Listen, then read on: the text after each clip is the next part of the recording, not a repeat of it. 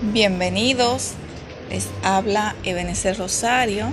En esta ocasión estaremos hablando acerca de las características de los ejercicios de un deportista.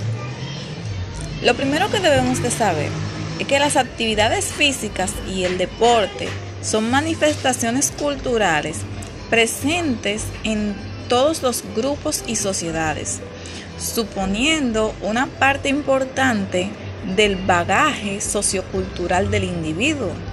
Durante siglos, la evolución del ejercicio físico y del deporte ha sido lenta, al igual que los progresos tecnológicos. Sin embargo, en el siglo XX este avance fue de tal magnitud que los hábitos